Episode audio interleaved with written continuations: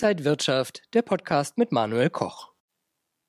Habemos Kanzler, jetzt ist es also offiziell. Olaf Scholz ist im Amt, hat seinen Amtseid abgelegt und äh, ja, auch die Minister sind im Amt. Viel liegt vor der neuen Ampelregierung. Viele Ziele, viele auch wirtschaftliche Ziele. Wie soll das alles bezahlt werden? Wie kann man das Land in die Zukunft führen? Das ist heute unser Thema und zugeschaltet aus Frankfurt ist Max Winke, XTB Marktanalyst. Max, schön dich zu sehen.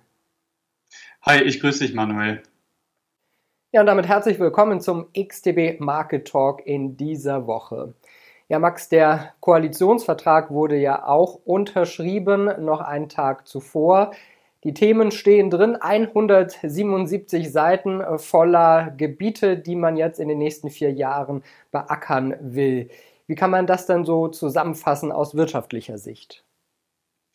Also man wird sich jetzt erstmal auf die äh, Gesundheitskrise konzentrieren und da bin ich sehr gespannt, wie dann der neue Gesundheitsminister Karl Lauterbach und auch der gestern gewählte neue Bundeskanzler Olaf Scholz äh, die Eindämmung und auch die Impfpflicht behandelt werden. Ansonsten die Klimakrise und die Digitalisierung stehen ganz oben auf der Agenda.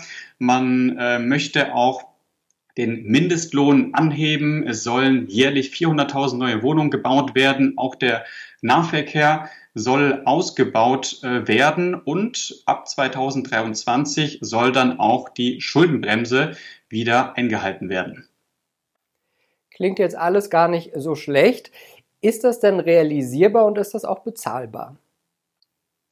Ja, große Kritik gab es äh, vor allem äh, im Hinblick auf die Energiewende. Bis 2030 soll ja 80 Prozent des Stroms aus erneuerbaren Energien gewonnen werden.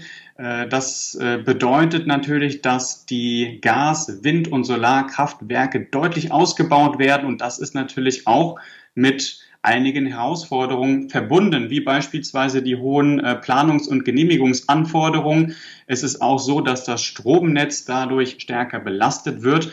Und ähm, ja, letztendlich muss man natürlich auch schauen, dass man auch den steigenden Energiebedarf irgendwie decken kann. Ähm, ob ja die Ziele dann am Ende zu ambitioniert sind, das kann ich äh, im Detail jetzt nicht beurteilen. Ja, wenn wir jetzt den neuen politischen Kurs haben, wie kann der dann den Aktienkurs vielleicht auch beeinflussen am deutschen Aktienmarkt? Also meiner Meinung nach dürfte der Einfluss auf den breiten Aktienmarkt eher begrenzt sein. Es ist klar, dass einige Branchen natürlich auch einige Bewegungen erfahren könnten, wie beispielsweise die Baubranche, die Bauindustrie oder auch äh, grüne Aktien, ETFs und Fonds.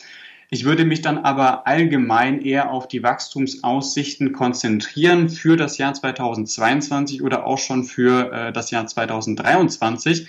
Und äh, wichtig ist natürlich, äh, was wir von der Geldpolitik erwarten können. Also die Inflation bleibt auf hohem Niveau und es stellt sich natürlich die Frage, wann die Zentralbanken wie die Fed oder die EZB hier ja, sage ich mal, mit ähm, Straffungsmaßnahmen äh, entgegenwirken müssen. Und äh, was die Bundesregierung angeht, da wird man natürlich auch schauen, wie man sich außenpolitisch aufstellen wird, ähm, insbesondere jetzt im Hinblick auf Russland, aber auch auf China. Ja, du erwähnst schon die Jahre 2022 und 2023. Also wie sollte man da vielleicht seine Strategie jetzt wählen, kurz-, mittel- und langfristig gesehen? Ja, fangen wir vielleicht erstmal mit dem Thema Endjahresrallye an. Äh, möglicherweise könnte es ja bereits in dieser Woche einen Startschuss gegeben haben. Das ist zumindest das bullische Szenario. Wir haben ja auch einen intakten Aufwärtstrend. Es gibt aber auch einige Warnsignale. Ähm, einige Analysten äh, sprechen eben hier von einer Bullenfalle. Also wir hatten ja im Monat November einen recht starken Anstieg gesehen. Diese Gewinne konnten dann aber nicht ja, gehalten werden. Und dann ist äh, der DAX auch wieder in die Verlustzone gerutscht für den Monat. Und äh, letztendlich wird eine Kerze hinterlassen, die einen langen oberen Schatten aufweist. Und das ist etwas, ähm, was ja nochmal spannend wird Richtung, äh, End, äh, ja, Richtung Ende des Jahres. Momentan würde ich aber dennoch sagen, dass es die Möglichkeit gibt auf eine Trendfortsetzung und also nochmal neue Rekordhochs. Das kann sich aber auch schnell ändern, wenn wir die Oktober-Tiefs unterschreiten. Das ist diese wichtige Marke bei 14.800 Punkten.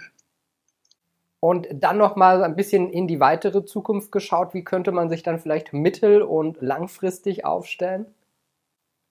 Also es wird weiterhin erwartet, dass wir ähm, ja ein starkes Wachstum haben. Ähm, es ist natürlich jetzt die Frage äh, aus der Perspektive der Charttechnik, wenn diese 14.800 Punkte Marke nicht halten sollte, dann könnte der Markt äh, zu einer ja, stärkeren Korrektur ansetzen, äh, was dann allerdings auch wieder interessanter sein dürfte für Käufer, um vielleicht wieder etwas günstiger einzusteigen. Also im großen Bild sehe ich technisch als auch fundamental erstmal ähm, keine ähm, großen Sorgen, aber man muss jetzt eben auch einfach weiter äh, beobachten, wie die Inflation sich entwickelt, wie die Aussichten auf die Geldpolitik aus sind und welche Anzeichen es gibt, die die Wachstumsaussichten verändern können. Ja, also gibt es eine Verlangsamung, gibt es Anzeichen darauf, dass das Tempo aufrechterhalten wird und so weiter. Und ähm, letztendlich äh, geht es ja darum, dass man tagtäglich oder Woche für Woche sich ein neues Bild von äh, ja, der Lage macht. Sagt Max Winke, Marktanalyst bei XTB. Danke dir nach Frankfurt. Sehr gerne, Manuel. Und danke Ihnen und euch fürs Interesse am XDB Market Talk für diese Woche. Mehr Infos noch unter xdb.com. Bleiben Sie gesund und munter. Alles Gute, bis zum nächsten Mal. Und wenn euch diese Sendung gefallen hat, dann abonniert gerne den Podcast von Inside Wirtschaft und gebt uns ein Like.